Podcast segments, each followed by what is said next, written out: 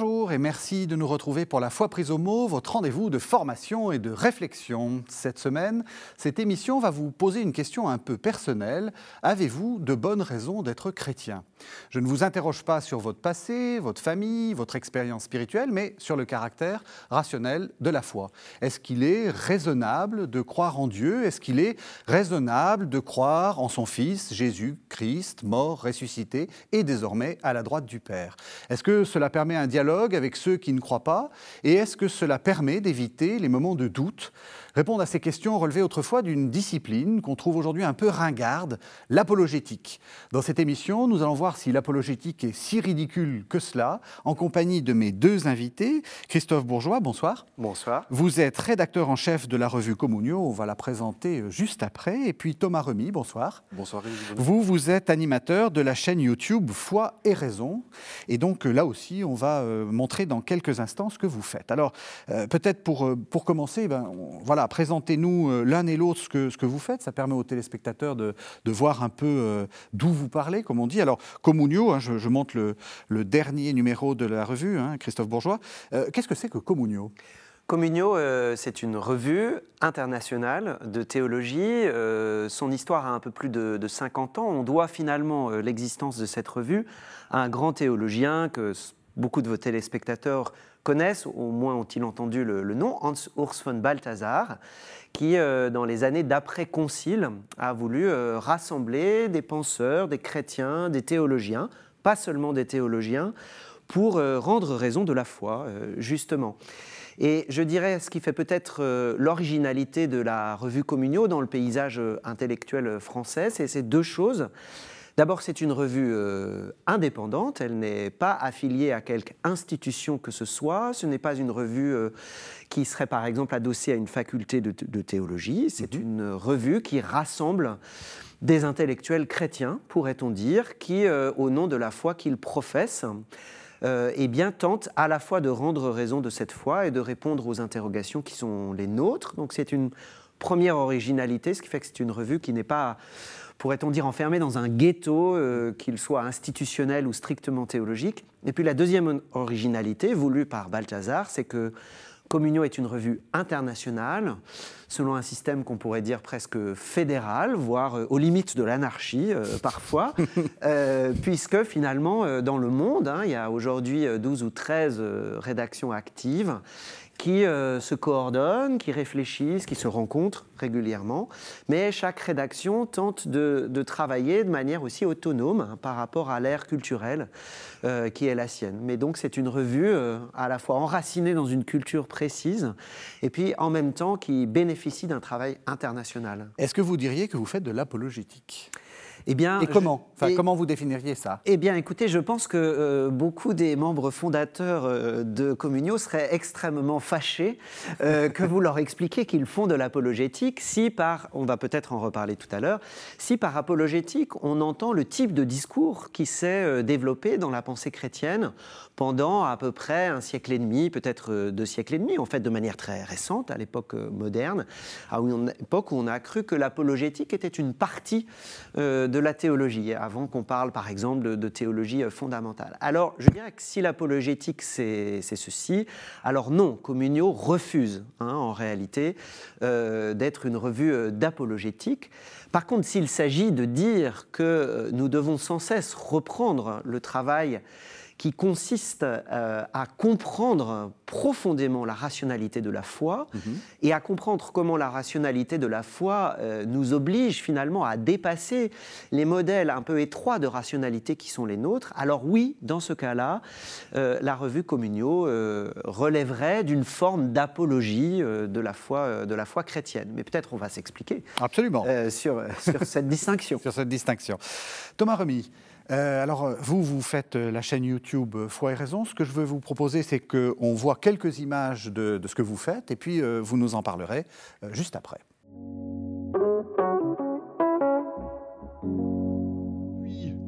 C'est une nouvelle vidéo pour notre chaîne Foi et Raison et je suis avec un invité de marque. Et alors pour en parler, je suis avec un spécialiste. C'est un sujet qui suscite euh, souvent des débats sur les réseaux sociaux, notamment entre catholiques.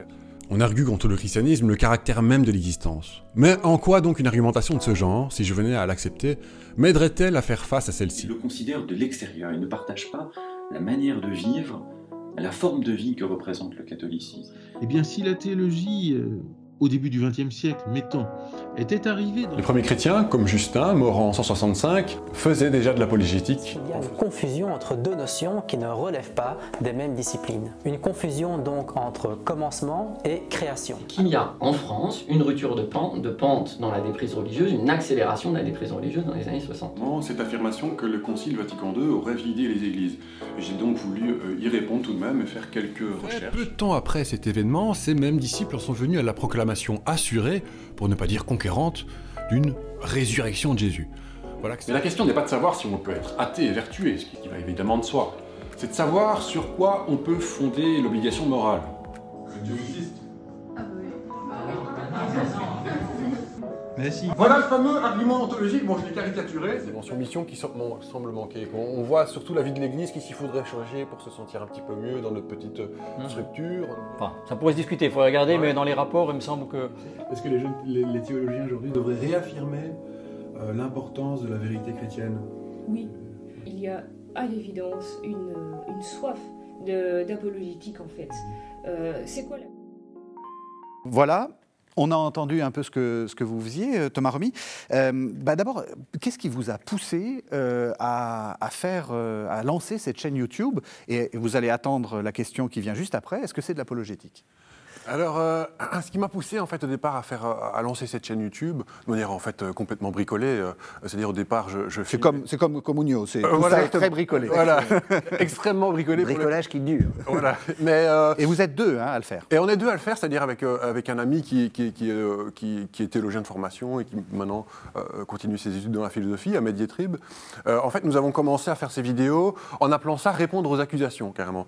c'est-à-dire qu'il s'agissait de, de répondre à à, certaines, euh, certaines grandes idées qu'on retrouvait dans les médias, certaines ouais, du coup, accusations qu'il y avait contre l'Église, ou en tout cas contre la foi chrétienne. Et au départ, je, je faisais simplement euh, avec mon téléphone, euh, comme ça, rapidement, et puis j'avais pas pensé à, à, le faire de manière avec une plus grande ampleur. Et il s'agissait du coup de, parler un petit peu de théologie, parce que malheureusement les gens aujourd'hui ne connaissent plus beaucoup la théologie, c'est-à-dire que même l'exégèse, l'histoire de l'Église, etc., on s'y intéresse plus beaucoup. Et je me suis dit, bah, pourquoi pas euh, finalement vulgariser ce qui est proposé dans des livres que malheureusement on ne lit plus beaucoup, euh, ou même dans des revues euh, finalement, parce que parfois certaines revues plus scientifiques s'adressent à, du coup à, des personnes qui ont déjà peut-être un certain niveau. ici, il s'agissait vraiment d'essayer de vulgariser pour proposer aux jeunes, aux plus jeunes peut-être, mhm. ou de jeunes adultes, proposer voilà une approche nouvelle de, de la théologie ou une approche plus simple. Alors, est-ce qu'il s'agit d'apologétique? Alors, oui, je dirais oui. Euh, encore une fois, bon, pas de l'apologétique dans le sens. Donc, vous euh, assumez? Ah oui, je l'assume tout à fait. C'est-à-dire que, enfin, je veux dire, euh, d'abord, l'intérêt, c'est de donner quand même une formation, ou en tout cas quelques bases en théologie. Et puis quand même, il y a, évidemment euh, euh, un volet plus apologétique dans le sens où on essaie comme d'avoir une certaine empathie envers l'Église et la foi chrétienne, ou évidemment, et montrer les, raisons de la foi, et montrer que la foi chrétienne peut être tout à fait pertinente et, intéressante, et qu'elle relève d'une certaine beauté, qu'il y a toute une tradition aussi derrière, derrière notre foi d'aujourd'hui. quoi. Donc il s'agit d'apologétique, mais évidemment pas dans le sens d'une scolastique euh, préconciliaire ou, euh, finalement proposer des, arguments euh, extrinsèques plutôt que de s'intéresser directement au sujet humain qui doit recevoir ce message. Alors ben voilà, on arrive directement dans le cœur de la définition comment est-ce que, enfin justement, quelle est cette, cette sorte de fantôme ou peut-être de moulin que vous êtes en train d'essayer de, comme, comme Don Quichotte, de, de, de pourfendre Qu'est-ce que c'est que l'apologétique ancienne? Qu'est-ce que, qu'est-ce, que, qu'est-ce que Comunio ne voulait pas faire? Ce que Comunio ne voulait pas faire, alors on s'en explique, je crois, très bien dans un très beau numéro de, 2014 qui s'intitule justement L'apologétique, hein, mhm. auquel je, renvoie euh, nos téléspectateurs. Euh, ce qu'on ne veut pas faire et surtout ce que, nous semble-t-il, euh, il ne faut pas faire, hein, ce serait se fourvoyer, c'est une apologétique telle qu'elle s'est constituée pour répondre à certaines crises modernes, en fait, très mhm. modernes. finalement, si on remonte euh, à l'époque des, réformes, euh, à partir du XVIe, XVIIe siècle, sur fond d'un commun accord entre protestants et catholiques euh, sur le fait que la religion chrétienne était la vraie religion. Il y avait euh, débat, controverses, affrontements sur la question de savoir si c'était l'Église catholique qui était l'expression finalement de cette religion vraie. Et donc, il y avait une première manière pour les catholiques hein, de répondre en défendant contre des accusations, euh, Thomas parlait d'accusations, hein, de défendre l'Église catholique euh, pour montrer qu'elle était euh, la véritable euh, Église. On pourrait dire qu'au fil du temps, le débat s'est déplacé, puisque finalement, dans le contexte qui fut celui des Lumières à partir de la fin du XVIIIe siècle, de l'Aufklärung, euh, plus précisément encore, eh bien, la question est un peu différente, parce qu'il s'agit de justifier rationnellement que par rapport à des philosophes qui veulent penser la religion, mettons, dans les limites de la simple raison, pour faire bref, Donc dans ça les veut limites dire, euh, de la raison naturelle, c'est-à-dire pas, pas de surnaturel. Donc, pas de surnaturel, donc Dieu, dire. Dieu ne s'observe pas. Voilà. Donc on peut pas, on peut pas. leur répondre qu'il est rationnel euh, de penser l'idée de révélation, l'idée de vérité révélée, l'idée qu'il y a des propositions qui ne soient pas accessibles à la raison naturelle. Et puis finalement, on pourrait dire que ce débat s'est déplacé une nouvelle fois encore lorsqu'a surgi, alors non seulement l'athéisme au sens d'un athéisme diffus, mais on pourrait même dire un athéisme philosophique. Il faut dire qu'au XIXe siècle, la question de Dieu, c'est quand même euh, de manière très bruyante invitée dans la philosophie euh, moderne, chez des philosophes comme Hegel, et que ça a engendré une réaction finalement. hein. Et donc, il s'agissait de répondre à cet athéisme. Alors, quel est le problème de toutes ces démarches? Quel est le problème de toutes ces démarches? C'est qu'en un sens restreint, il s'agit toujours de dire qu'il y aurait une espèce de préalable rationnel à l'acte de foi. Qu'il faudrait d'abord admettre un certain nombre de vérités rationnelles qu'on prétend accessibles par la voie démonstrative avant qu'on puisse accepter euh, la foi. Or, une telle démarche, euh, en fait, elle, elle pose deux très graves problèmes. hein. Elle pose un problème du point de vue de la foi chrétienne, en fait. C'est que, finalement, si on pousse jusqu'au bout ce raisonnement, il finit par dire que le Christ, pour être accepté comme la vérité, aurait besoin d'une sorte d'étayage hein, qui lui serait extérieur. Il faudrait, en quelque sorte, absolument lui préparer le terrain en faisant admettre par euh, la voie démonstrative un certain nombre de vérités abstraites qui seraient la condition pour recevoir le Christ. Or ça, c'est pas possible. Il n'y a pas de condition pour recevoir le Christ. Le Christ n'a pas besoin d'autre témoignage que lui-même, en quelque sorte. Et il n'est pas question que le don que Dieu veut nous faire soit conditionné par un appareil euh, rationnel qui lui serait extérieur. Donc du point de vue de la foi chrétienne, c'est une démarche en fait qui est très difficilement acceptable, pour ne pas dire euh, contradictoire en fait dans les termes. Elle est très gênante aussi du point de vue de la raison. Elle est très gênante du point de vue de la raison. Parce que finalement, elle témoigne d'une logique d'adaptation ferme- permanente euh, à la manière dont on pose les termes du débat rationnel. Finalement, on rêve d'une manière de faire accepter la foi chrétienne dans les termes qui, se sont, qui sont ceux qui sont définis par ceux auxquels on s'adresse. Voilà.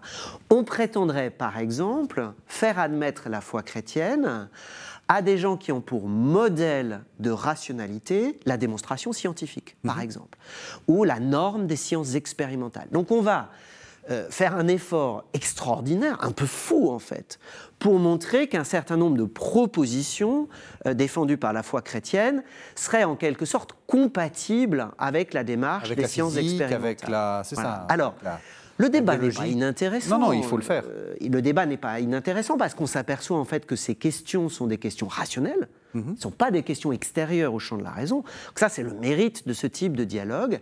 Mais en fait, ce n'est pas seulement la foi chrétienne qui perd beaucoup dans cette affaire, c'est la raison chrétienne qui perd beaucoup. Voilà.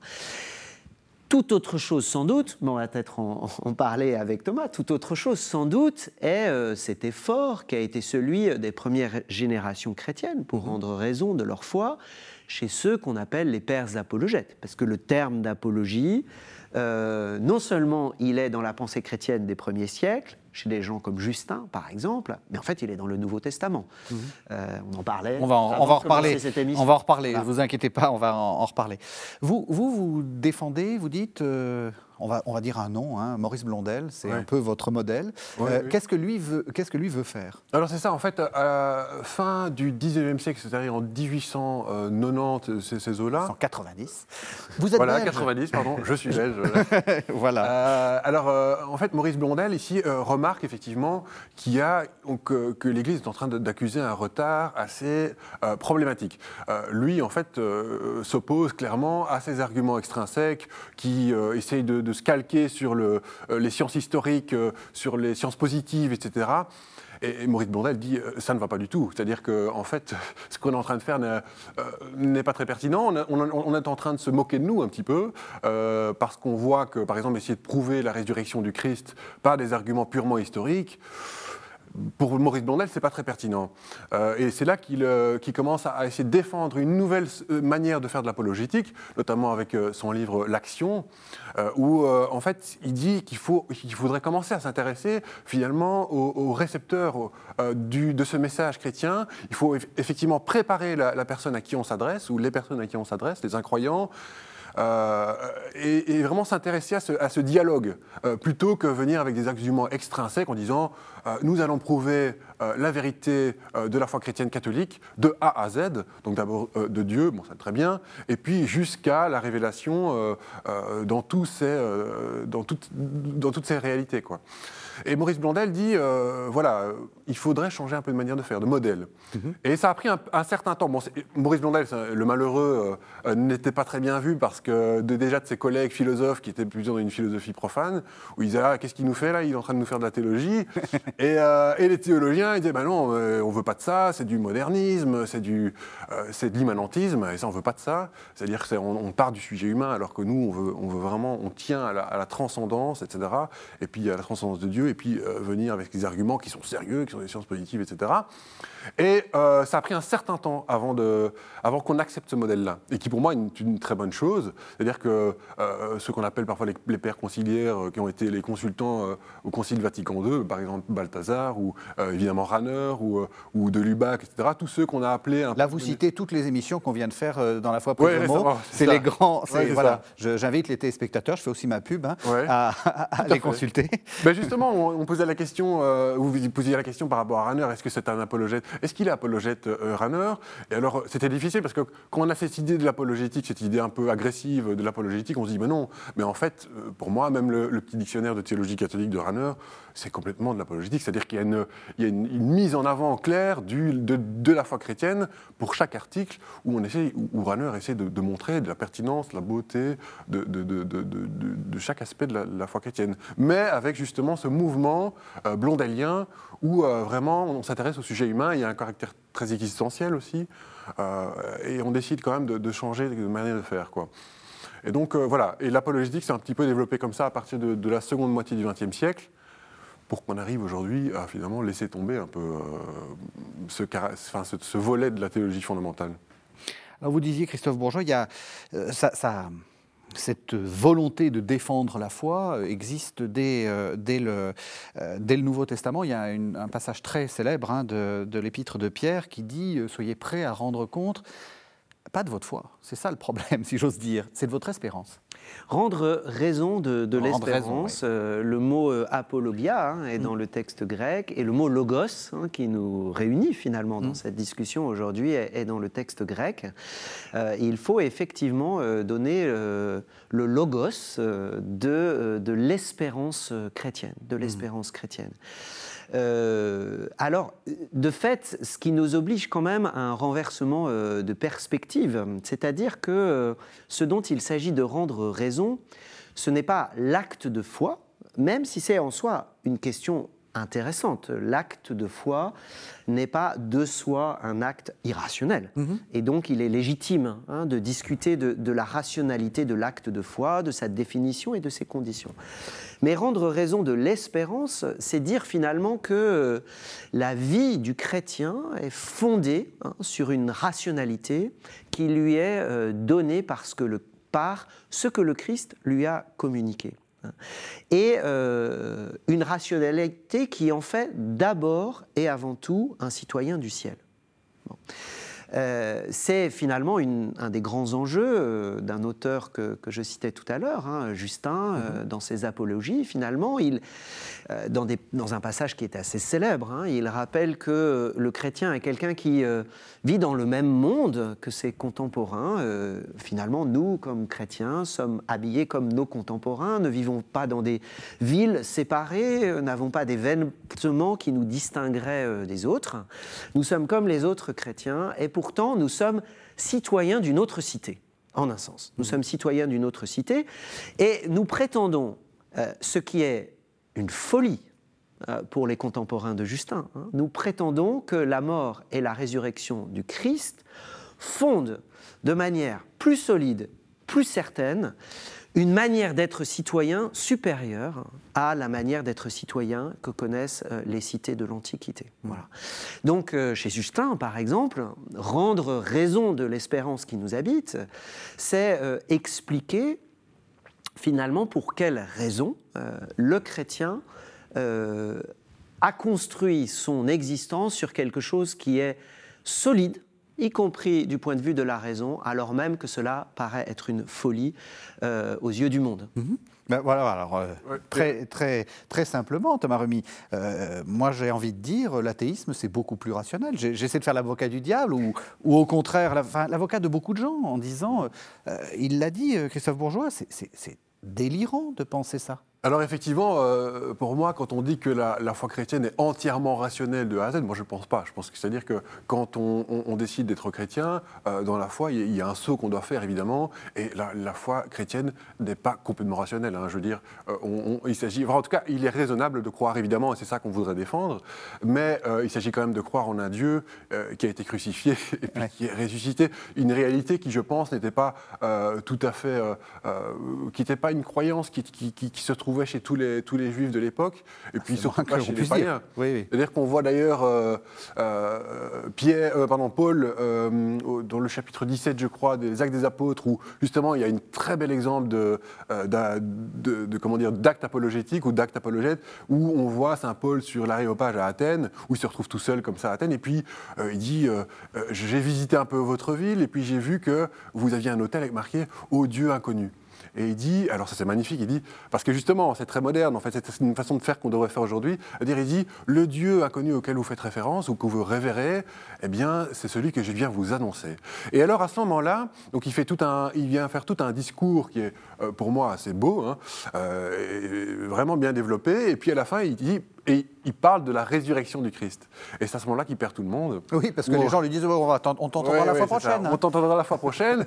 et alors, euh, et on se moque de lui. Et puis, euh, et finalement, il, y a quand même, il fait quand même quelques convertis. Mhm. Euh, donc, je pense que ça, ça a convaincu parce qu'on dit toujours Ah oui, on s'est moqué de lui. En fait, ça n'a pas marché.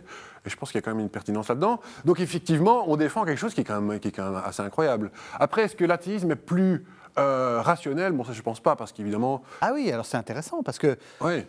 ça paraît tellement évident. Dieu, on ne le voit pas. euh, Jésus-Christ, euh, ressuscité, comme vous dites, c'est une folie. euh, euh, je veux dire, c'est rationnel de penser comme ça. Bah alors je pense que c'est rationnel dans le sens où euh, tout le monde aujourd'hui, enfin beaucoup de monde en tout cas, beaucoup de nos contemporains considèrent que l'athéisme est naturel et que c'est normal d'être athée et que en fait, mais je pense qu'il s'agit plutôt d'une indifférence par rapport aux questions philosophiques, euh, philosophico-religieuses parce que si on doit demander à un athée de justifier justement son athéisme et de dire euh, euh, Dieu n'existe pas selon toi, donc un peu comment tu peux en parler, comment tu, le vis, ça, en général, il ne va pas savoir vous répondre euh, vraiment. Parce qu'on voit que, euh, on en parlera peut-être, mais les, ceux qu'on appelle les pères de l'athéisme, hein, euh, Feuerbach, euh, euh, Freud, euh, euh, Marx, ou même Nietzsche, parfois on dit, euh, en fait, ce qu'ils disent, c'est que en fait, la, foi chrétienne, c'est se rassurer, c'est vouloir se rassurer, c'est une projection de l'homme. Dieu, c'est, oui, c'est ça, c'est une projection de l'homme, c'est l'homme parfait. si on veut, ou quelque chose comme ça. À part ça, il n'y a pas beaucoup d'autres arguments pour l'athéisme.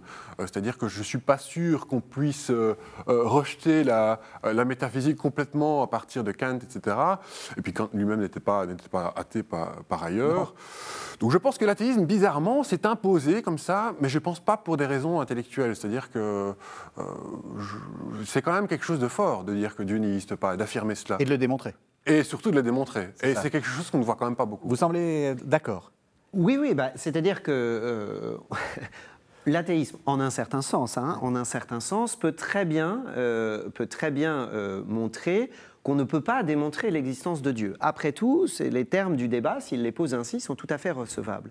Mais euh, va-t-il réussir à démontrer que Dieu n'existe pas? C'est là, évidemment, euh, où le bas blesse. Et c'est là, bien sûr, où euh, euh, il risque toujours d'y avoir une sorte d'apologétique inversée euh, de l'athéisme, hein, qui rencontre rigoureusement les mêmes difficultés que celles que nous pointions euh, tout à l'heure, comme une sorte de, de double, finalement, de, de l'apologétique catholique au, au mauvais sens du terme. Et c'est vrai que je suis assez d'accord euh, avec vous. Euh, euh, Aujourd'hui, de toute façon, nous vivons dans un monde très étrange, en tout cas en Occident, dans lequel la question de l'athéisme semble résolue par avance, de sorte que le débat rationnel, s'il n'y avait pas les chrétiens pour le relancer sans cesse, de sorte que le débat rationnel, en réalité, est comme clos par avance, alors même que euh, sont quasiment morts euh, les grands systèmes intellectuels de remplacement qui peut-être exerçaient, je ne sais pas, il y a quelques décennies, euh, une force de séduction. À l'époque où Communio est né, on peut dire par exemple que l'athéisme marxiste hein, constitue pour beaucoup euh, des hommes des années euh, 50, euh, 60, hein, une sorte de, de- de système d'interprétation du monde et du sens de l'existence qui possède une rationalité qui s'impose. Aujourd'hui, on a plutôt l'impression que nous sommes dans une forme d'indifférence, hein, comme vous le disiez, euh, Thomas, euh, pos- postérieure à, à ces événements-là. Je voudrais quand même dire, euh, par rapport à ce que disait Thomas, Ouais, deux ouais, choses. soyez en débat, hein, allez-y, allez-y, euh. Première chose, quand même, euh, rappeler que on pourrait tout aussi bien dire que ce sont les chrétiens qui sont athées. En tout cas, Justin le dit Mon dans Dieu. son apologie. Il dit Nous, nous sommes les athées de vos dieux, en fait. De votre point de vue contemporain, mes contemporains, dit Justin, je suis un athée parce que je n'ai pas vos théoïs. Je suis athéoi, je n'ai pas vos dieux, je n'ai pas les dieux que reconnaissent la cité. Ce qui, ce qui rend d'ailleurs ma citoyenneté comme chrétien problématique, puisque je ne ratifie pas la totalité des fondements euh, idéologiques, intellectuels, religieux qui constituent la cité dans laquelle je vis. Donc je suis athée de vos dieux. Et euh, il me semble qu'on pourrait tout à fait transposer ce raisonnement euh, à notre époque et chercher les dieux dont nous, chrétiens, nous sommes athées. C'est-à-dire, il y a une question à laquelle l'athée au sens moderne doit répondre, qui est la question de savoir où sont les dieux dont nous ne reconnaissons pas la divinité et qui pourtant régissent euh, nos existences. Euh, on voit bien que dans le monde d'aujourd'hui, euh, par exemple, euh, l'idée de dignité euh, peut devenir une sorte de dieu au sens païen du terme, au nom duquel on fait dire des tas de choses, par exemple au nom duquel on, on proclame que la déchéance du corps manifesterait son indignité, on se demande bien pourquoi, ou bien on peut faire de la démocratie dès lors qu'on cesse d'y voir un régime politique, contingent, euh, qui a qui a toutes sortes de mérites, on peut faire de la démocratie une sorte de dieu, en fait, hein, une sorte d'idole euh, intellectuelle. Donc ça, c'est quand même la première chose que je voudrais, que je voudrais dire, hein, c'est que euh, l'athéisme est plus complexe, plus polymorphe qu'il n'y paraît. Et puis, alors, par rapport quand même à ce que vous disiez, Thomas, euh, bah, je, je ne sais pas s'il faut sortir du rationalisme pour être chrétien. Moi, je n'en suis pas certain. En fait, je pense que le chrétien est sans doute l'être le plus rationnel et même le plus rationaliste qui soit, aussi étrange et paradoxal que cela puisse paraître, puisqu'après tout, le Christ est le logos. Hein, Il est le Verbe. Il est le logos par excellence, comme le dit euh, le prologue de, de Saint Jean. Toute la difficulté étant effectivement de, de- de faire cet itinéraire qui fait que nous passons d'une conception peut-être un peu étroite, un peu limitée de ce qu'est la rationalité humaine, à une conception dans laquelle nous reconnaissons que le logos, le verbe de Dieu, euh, la cohérence de ce que Dieu fait, de la manière dont il se révèle, eh bien, est comme le point d'où vient toute notre raison humaine, d'où viennent nos raisons humaines. Elles ne sont pas à la hauteur de cette rationalité-là. Mhm. Mais ce que le Christ dit et fait, la manière dont Dieu se révèle dans l'histoire des hommes, est tout sauf irrationnel. Donc je crois qu'il y a un rationalisme chrétien qui entre en dialogue avec les autres formes de rationalité dont nous avons toujours besoin. Nous ne pouvons pas vivre et nous penser comme hommes sans rationalité. Est-ce que vous êtes d'accord, Thomas? Euh, bah Oui, j'ai rejoint euh, euh, M. Bourgeois à ce niveau-là. C'est-à-dire que, d'ailleurs, moi, c'est quelque chose qui, va- qui m'avait fort marqué quand je me suis converti moi-même. En fait, je suis un, un converti, je viens de l'athéisme, justement. Et c'est quelque chose qui m'avait fort marqué, c'était toute, le, toute la cohérence euh, et, la pertinence des, des liens qu'on pouvait faire dans la théologie dogmatique, par exemple. Moi, la dogmatique, ça m'a assez bien marqué dans le sens où euh, on voyait que toute l'économie du salut avait une cohérence exceptionnelle, incroyable. Et qu'il était, il était même plutôt difficile de trouver des failles à tout ce raisonnement chrétien. Et ça me paraissait d'une beauté incroyable. C'est-à-dire que je me rappelle d'une fois d'un- d'une lecture d'un livre sur la- l'aspiration de l'Esprit Saint. Et ça m'avait presque ébloui, mais dans le sens où, où je trouvais que ça rejoignait tout le, tout le reste du dogme, et il y avait toute une, cohérence entre tous ces dogmes, et une cohérence avec les Écritures, etc. Donc je pense qu'effectivement, il y a quelque chose de, tout à fait rationnel où, euh, dans, dans- tout ce que le, christianisme implique. Euh, Après, voilà, je pense qu'il y a quand même un, un saut à faire à un moment. C'est-à-dire qu'il y a toutes sortes de signes pour lesquels on, on doit, on doit prendre euh, garde, on doit, on doit faire attention à différents signes. Après, je pense qu'il reste quelque chose de, de- de fort radical dans la foi chrétienne. Et est-ce que vous êtes d'accord avec l'idée que finalement votre vrai ennemi, c'est plus l'athéisme, ce que, ce que vous disiez tout à l'heure? C'est-à-dire que c'est plus, plus l'athéisme, c'est en fait une forme d'indifférence et que du coup, le dialogue est, est plus difficile parce qu'en fait, il faut déjà commencer à rentrer en dialogue. Ouais, c'est ça. Parce qu'en fait, ce qu'il y a de, ce qu'il y a de bon finalement dans l'athéisme, c'est déjà plusieurs choses. C'est-à-dire que déjà, euh, les athées peuvent nous, nous remettre un peu à notre place et nous dire ce qui ne va pas chez nous. Par exemple, on disait être athée de certains dieux. Ben, euh, moi, je pense que je suis athée du dieu de, Sartre quand il dit que ce dieu nous prive de liberté. Ou du dieu de, Nietzsche qui, voit le dieu chrétien comme quelqu'un de, foncièrement moralisateur. Ou même celui de, Freud. Euh, Peut-être qu'à son époque, effectivement, la religion chrétienne pouvait provoquer des névroses chez les gens, pourquoi pas. Euh, donc à ce niveau-là, oui. Après, euh, par rapport, euh, par- pardon à votre question. Mais si, si, la question c'est quel est- quel- quel- quel- comment on fait avec des gens qui en fait ne sont pas. Oui, c'est ça. Alors effectivement, je pense que l'athéisme aussi est une bonne chose dans le sens où on parle encore de Dieu. Tandis qu'avec l'indifférence, euh, là, on n'en parle plus du tout. Et là, c'est un problème dans le sens. Euh, Ranner parle de ça aussi dans son traité fondamental de la foi, où il dit euh, euh, qu'effectivement, si le mot Dieu disparaît, eh ben là, c'est là, c'est problématique. Par contre, si les, les athées continuent de nous ennuyer, je veux dire, avec, avec Dieu, ils parlent quand même de Dieu. Donc, c'est-à-dire que l'indifférence, c'est un problème dans le sens où comment va-t-on faire pour entrer en dialogue avec ces gens-là? Comment va-t-on faire pour, leur, pour susciter le questionnement pour, et pour finalement, je pense que le plus important, c'est qu'ils se posent la question pourquoi? C'est-à-dire pourquoi? Parce que c'est à ce moment-là qu'une fois que cette question-là sera posée, forcément la question de Dieu va venir, je pense. Mais alors du coup, est-ce que ça veut dire qu'il faut faire euh, euh, ce qu'on peut appeler de la pastorale et plus du tout d'apologétique? C'est-à-dire, en gros, aller euh, susciter en l'autre la question, la question, du, la question de, de Dieu et pas faire ce que vous faites tous les deux, donc vous avez tout à fait tort d'être là d'ailleurs, euh, c'est-à-dire de, euh, de, de- bah, dis- disons d'arriver avec quand même un discours très construit.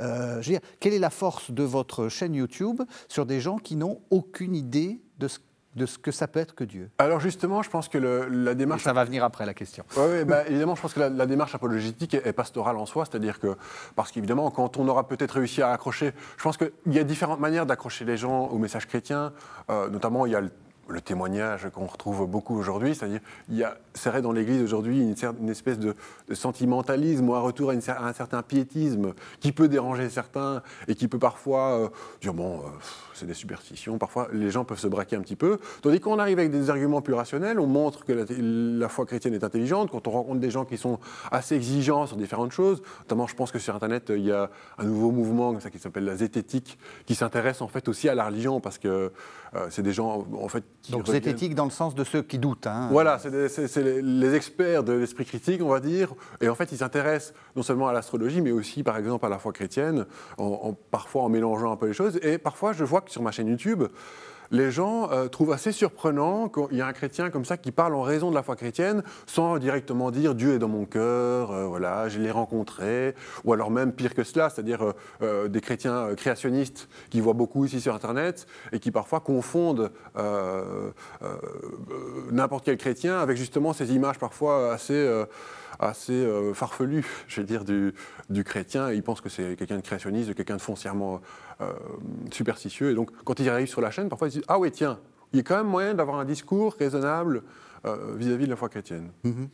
Est-ce que vous diriez la même chose? Est-ce que vous diriez que le, tout, euh, le tout sentimentalisme dans lequel on est parfois parti, il faut quand même être euh, assez honnête, euh, il fallait faire des expériences, il fallait aller dans, des, dans des monastères pour faire l'expérience de Dieu, il fallait aller dans des pèlerinages pour faire l'expérience de la marche et l'expérience de la foi? Est-ce que vous pensez que là, il y a peut-être il faut, être un peu, faut faire quelques correctifs là-dessus. Bah, on, voit bien pourquoi on a promu la catégorie de l'expérience, parce que euh, sans doute y a-t-il certains moments où, la prédication chrétienne et même l'apologétique chrétienne mhm.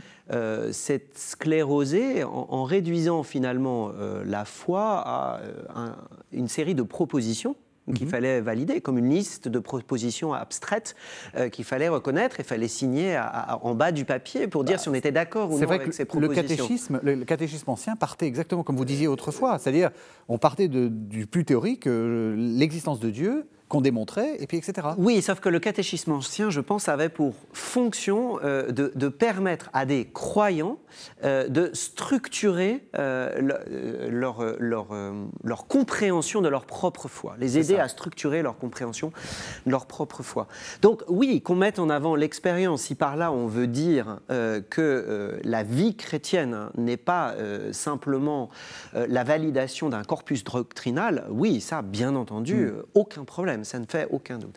Après, votre question sur le sentimentalisme, elle est très intéressante parce que euh, une part de l'apologétique euh, chrétienne s'est développée euh, à l'époque romantique, alors pour le coup, notamment chez les protestants, en, défendant en fait l'existence et les droits du sentiment religieux mhm. par mhm. rapport aux formes contemporaines du rationalisme. Et probablement sommes-nous, quoi qu'on en dise parfois, et quelle que soit l'ironie de notre culture, sans doute sommes-nous encore de grands romantiques. Hein, ah aujourd'hui. Nous n'avons cessé d'être des romantiques, nous sommes toujours des romantiques. Et donc nous risquons toujours de rejouer en fait le sentiment religieux contre le rationalisme. Et là, évidemment, c'est une impasse. C'est une impasse complète euh, parce qu'on n'arrivera à rien ainsi. Et du coup, il y a ambiguïté sur le terme de, témoignage, à mon avis, euh, que, vous citiez. Euh, je pense qu'aujourd'hui, par témoignage, on entend beaucoup récit de vie, en fait, hein. récit de vie, euh, euh, expression d'une expérience individuelle qui n'a euh, d'autre droit finalement que son individualité.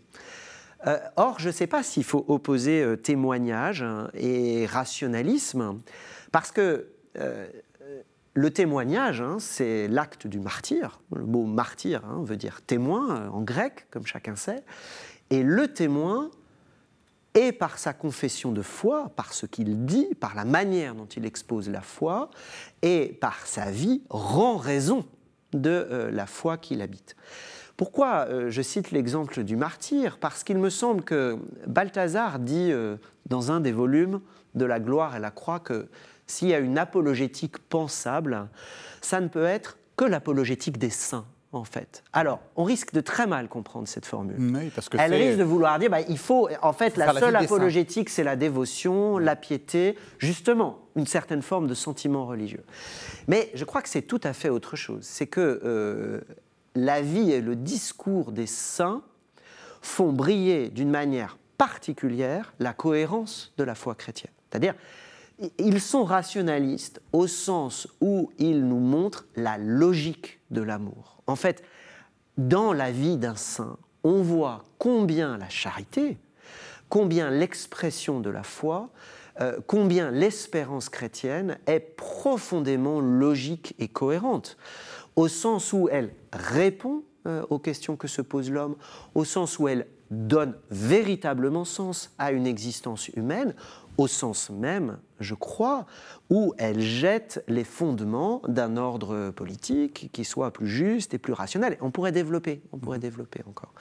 Donc, de ce point de vue, euh, je ne crois pas, euh, voyez, qu'il faille opposer pastoral et rationalisme. Si il s'agit de dire que il faut tout miser sur la pastorale, c'est-à-dire sur un discours euh, qui est celui du sentiment religieux, qui est celui de la dévotion et de la piété, euh, en espérant que cela viendra plus facilement rejoindre nos contemporains, je pense qu'on fait fausse route. Ça, c'est très important. Je pense qu'on fait fausse route. Il faut aussi leur parler avec le cerveau. Mais oui, et tout le monde est prêt à ce qu'on euh, lui parle des raisons qui guident son agir, mhm. ne serait-ce qu'en lui montrant qu'il n'ait pas de choix, qu'il n'ait pas d'agir, qu'il n'ait pas de décision, qu'il n'ait pas de système politique, qu'il n'ait pas de représentation du monde, qu'il n'ait même pas d'imagination, sans finalement des idées directrices mhm. hein, auxquelles on se rattache de manière euh, plus ou moins lucide, plus ou moins consciente. Mhm. Donc ce travail-là doit être repris. Et euh, je pense qu'il y a une manière de prêcher la foi chrétienne, puisqu'on parle de pastorale, je pense peut-être aux pasteurs qui nous écoutent, mhm. il y a une manière de prêcher la foi chrétienne qui en fait justement ressortir ce que Thomas appelait sa beauté, mhm. euh, sa cohérence, sa mhm. beauté et sa cohérence, sa cohérence logique et sa beauté. Euh, et euh, qui permet à chacun de prendre une plus vive conscience de cette cohérence et de cette beauté. Vous voulez rajouter quelque chose Oui, mais je pense qu'effectivement, il, faut un, il faut un juste milieu entre les deux. C'est-à-dire, euh, je pense par exemple à, euh, Henri de Lubac, dans son, dans son, beau livre justement sur les chemins de Dieu, où il explique comme ça. En fait, il parle des preuves de Dieu justement, et il le fait, il développe son idée, enfin ses idées de manière assez euh, très intelligente, je trouve. Et puis il dit quand même à un moment, ben, la meilleure preuve de Dieu, c'est quand même la rencontre d'un saint. Euh, donc je pense qu'il y a effectivement, il doit y avoir ce volet très intellectuel où on, montre la pertinence de la foi chrétienne et son, sa cohérence, et puis aussi euh, l'aspect plus spirituel où on rejoint la personne, euh, le lecteur ou la personne qui va écouter ce message. Mhm. On arrive donc à, la fin de l'émission, il reste une dizaine de minutes. C'est quoi les grands chantiers pour vous de l'apologétique? C'est quoi En gros, j'allais vous poser une question assez simple. comment vous choisissez vos sujets? Qu'est-ce qui pour vous est important maintenant. Est-ce qu'il faut, est qu'il faut rentrer, par exemple, dans, pardon, dans les dialogues foi et raison, euh, dans le sens euh, euh, raison, raison, raison scientifique, raison, etc., ou, ou est-ce qu'il y a d'autres chantiers? Mais moi, Pour moi, la première chose déjà, c'est de montrer euh, c'est déjà de simplement de présenter la foi, la foi chrétienne telle qu'elle est, et même l'Église. C'est-à-dire, c'est que aujourd'hui, je pense que la plupart des gens ont une image de la foi chrétienne ou de l'Église telle qu'elle est présentée par la média. Euh, c'est-à-dire, c'est assez désastreux, je pense, parce qu'évidemment, les médias, bon, euh, vont plutôt présenter la face compliquée de l'Église, dans le sens où, évidemment, on ne va pas leur demander de, de, parler des trains qui roulent bien tous les jours. Évidemment, on va plutôt parler des, trains qui déraillent. Et là, il s'agit effectivement de montrer qu'en fait, là, parce qu'aujourd'hui, on, on, on, ne sait plus ce que c'est la foi chrétienne. Donc, juste montrer ce que c'est en fait. Mhm. C'est-à-dire montrer ce que c'est, peut-être même de manière plutôt neutre, objective. Déjà pour moi c'est la première étape. Et puis comment choisir aussi les sujets? Ben, En fait moi c'est un petit peu en fonction de ce que je vois dans les débats, euh, surtout sur Internet, je dois mhm. avouer. Je suis beaucoup sur Internet, sur les réseaux sociaux. Et par exemple, si on, euh, par exemple, je vois qu'on essaye beaucoup de prouver euh, Dieu à l'aide des sciences naturelles, pour moi c'est problématique parce qu'on revient justement à une vieille apologétique préconciliaire, etc. et pré-blondelle, on va dire. Mhm. Et pour moi, ça, ça me prend problématique. Donc ça, c'est une vidéo que je vais faire aussi bientôt euh, euh, avec un spécialiste, avec un physicien euh, et philosophe, où on va parler justement du fait qu'il est temps d'arrêter cela. Quoi. Parce que le problème, c'est que ça nourrit aussi les idées des, des penseurs athées, Hein, notamment euh, la nouvelle, euh, le nouvel athéisme, comme on appelle ça, aux États-Unis, où on voit euh, Richard Dawkins qui en fait utilise les mêmes arguments que les chrétiens, qui disent que Dieu existe parce que le Big Bang, parce que le boson, de Higgs. Et je pense qu'à un moment, il faut remettre les, choses à leur place et dire, mais non, ça va pas. Donc c'était un peu comme ça que je choisis. C'est ça, on démontre pas Dieu avec avec la physique. Oui, c'est ça. Oui, je pense que c'est quand même compliqué parce que ça fait quand même, je crois que ça fait des années et des années qu'on essaie de, de dire que ben non, euh, c'est pas la même chose. On, on parle de différents plans de rationalité. Et donc je pense que c'est bah, Surtout qu'il y, a un problème euh, assez grave, c'est-à-dire que les, lois physiques par, euh, enfin ou les, les, théories physiques par, par construction évoluent. Donc il y a des moments où ça marche, puis des moments où ça marche plus. Et donc du coup on se retrouve. Oui, et puis finalement on va baser sa foi sur une théorie physique ou, ou des sciences naturelles. Et finalement, si, cette théorie tient tant à évoluer, eh ben quoi, notre, foi s'effondre. Enfin, pour moi, c'est problématique et la foi chrétienne vaut mieux que ça. Euh, je pense que d'ailleurs, en plus, il y a même des confusions qu'on voit tout le temps. C'est euh, le Big Bang prouve qu'il y a eu un commencement et donc c'est Dieu créateur. En fait, euh, la création, Dieu créateur, c'est pas tout à fait Dieu qui, fait commencer l'univers. Hein. La création, c'est un, une relation au monde et une relation de l'humain à Dieu on parle de choses différentes. Il y a un problème d'épistémologie et de compréhension des termes, etc. Parfois, c'est bien aussi de remettre les choses en, place, non seulement pour l'adintra, c'est-à-dire pour les chrétiens eux-mêmes, pour qu'ils puissent aussi eux-mêmes défendre leur, foi, et puis évidemment pour le monde, euh, le monde profane, dirais-je, enfin, pour le, tout venant, quoi, en tout cas. Même question? Oui.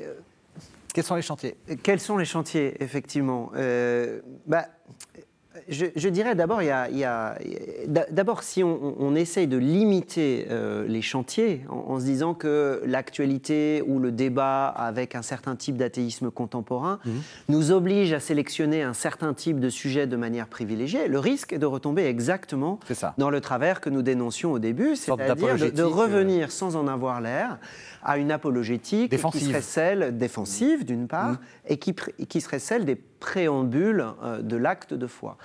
Euh, finalement, euh, la grande œuvre de Hans Urs Balthasar, qu'on citait au début, La gloire et la croix, on peut très bien la lire de ce point de vue comme une réponse aux questions que nous nous posons aujourd'hui, qui prend la forme d'une contre-apologétique, puisque l'idée de Balthasar, c'est de dire il faut parler rationnellement de, du Christ, il mhm. faut parler rationnellement du Christ qui se manifeste et de ce qui se joue dans le fait que le Christ se manifeste, dans le fait qu'il est la figure qui euh, accomplit, achève et en même temps dépasse toutes les figures dont nous pouvions, euh, dont nous pouvions avoir l'intuition. Donc en un sens, euh, moi, dans le choix des thèmes pour la revue Communion, je n'ai que l'embarras du choix parce que je n'ai jamais qu'à reprendre inlassablement le travail, qui ne peut être que le travail de toute génération chrétienne, Hein, qui doit toujours et inlassablement, de manière créatrice, redire les raisons de croire. Parce que si on ne refait pas ce travail-là à chaque génération, c'était l'autre problème d'une certaine apologétique, c'est qu'elle s'imaginait que le travail avait été fait une bonne fois pour toutes un siècle avant. Or non, nous avons toujours à redire nos raisons de croire. Chaque génération à, à passer en fait hein, le témoin euh, à la génération euh, suivante. Et donc c'est vraiment un acte, hein, c'est vraiment un acte. Par rapport euh, au débat avec les sciences naturelles hein, dont, vous parliez avec Thomas, il y a peut-être un, domaine d'investigation auquel Communio, je pense, est, particulièrement sensible. C'est que plutôt finalement que d'expliquer que les conclusions de la science moderne ne se posent pas nécessairement à l'affirmation de Dieu, après tout, c'est vrai. Mhm. On a le droit de dire que les conclusions de la science moderne ne s'opposent pas nécessairement à l'affirmation de Dieu, tout simplement parce qu'on ne parle pas toujours des mêmes choses, etc. Mhm. Et donc ça, effectivement, on peut, on peut le montrer, on peut montrer qu'il faut distinguer aussi des régimes de connaissance et des régimes de vérité. Mais derrière ça se cache une autre question, et il me semble un autre enjeu plus décisif, euh, qui, ressaisit beaucoup des, choses hein, que, mhm. que, nous avons dites, qui est de dire que finalement, euh, la foi chrétienne, euh, s'offre comme un rationalisme, hein, c'est ce que j'essayais de dire de manière paradoxale, alors en un sens peut-être un petit peu surprenant, un petit peu exotique, non, non, non, mais... s'offre comme un rationalisme, mais du coup aussi euh, vient interroger euh, tous les modèles de rationalité.